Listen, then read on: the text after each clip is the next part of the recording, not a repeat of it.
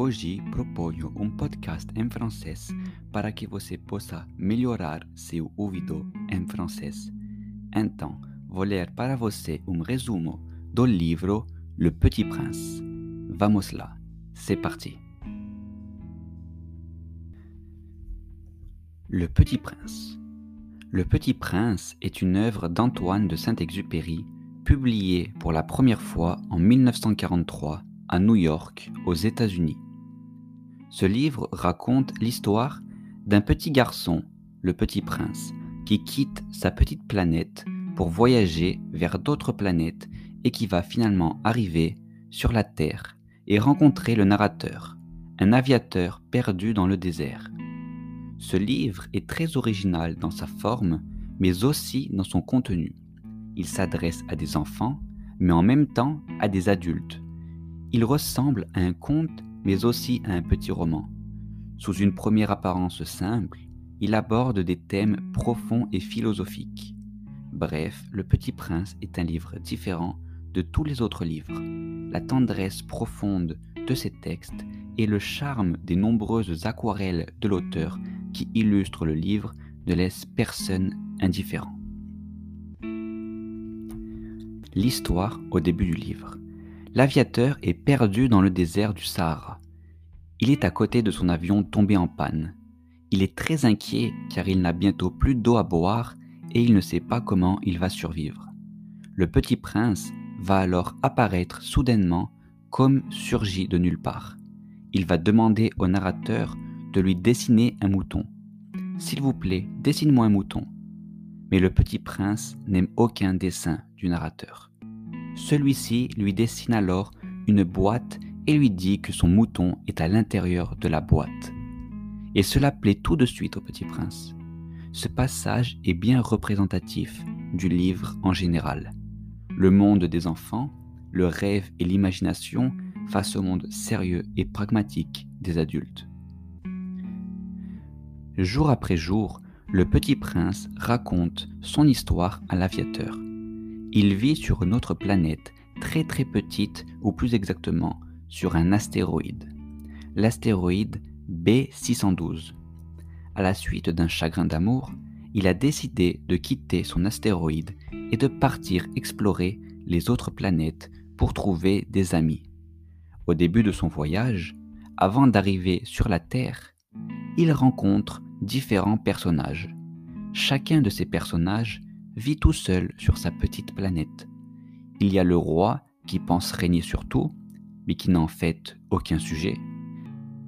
Il rencontre aussi le vaniteux qui veut que le petit prince l'admire, l'ivrogne qui veut oublier qu'il boit, le businessman, un homme d'affaires qui croit posséder toutes les étoiles, l'allumeur de réverbère qui allume et éteint sans cesse l'unique réverbère de sa planète, et le géographe qui veut tout cartographier. Tous ces personnages sont finalement seuls et perdus dans leur monde et qui n'ont pas de sens pour les yeux du petit prince. Ils représentent en quelque sorte les nombreuses absurdités et contradictions du monde des adultes. Le petit prince va ensuite sur la planète Terre et il va à nouveau être étonné et déçu.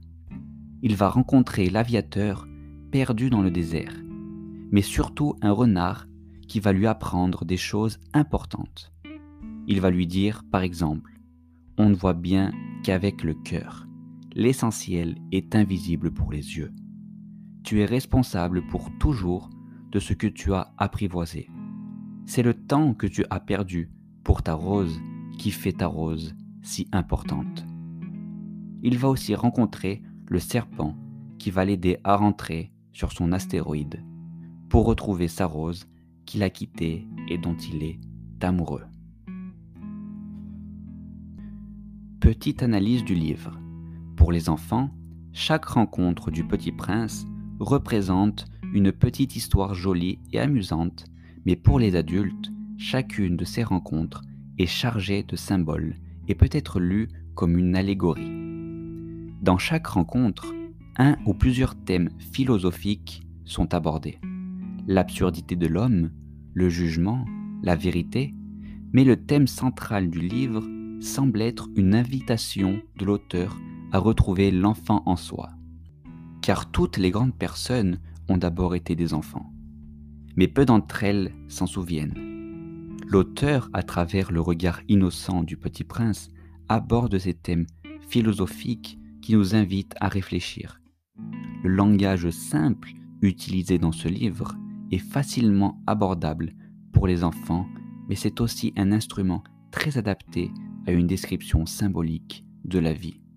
Ce livre fut un succès mondial très rapidement après sa parution.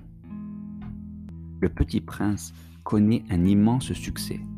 L'ouvrage a été vendu à plus de 134 millions d'exemplaires dans le monde et il a été traduit en 220 langues. Le Petit Prince a un musée au Japon, un opéra aux États-Unis et en Allemagne, une comédie musicale en France et en Corée. Il fait même partie du programme scolaire dans plusieurs pays. Il existe aussi de nombreuses adaptations au cinéma, une bande dessinée de nombreux enregistrements sonores. Le Petit Prince a été classé quatrième meilleur livre au monde par les Français en 1999. Finalement, un petit mot sur l'auteur. Antoine de Saint-Exupéry était comme le narrateur du Petit Prince. Il était aviateur.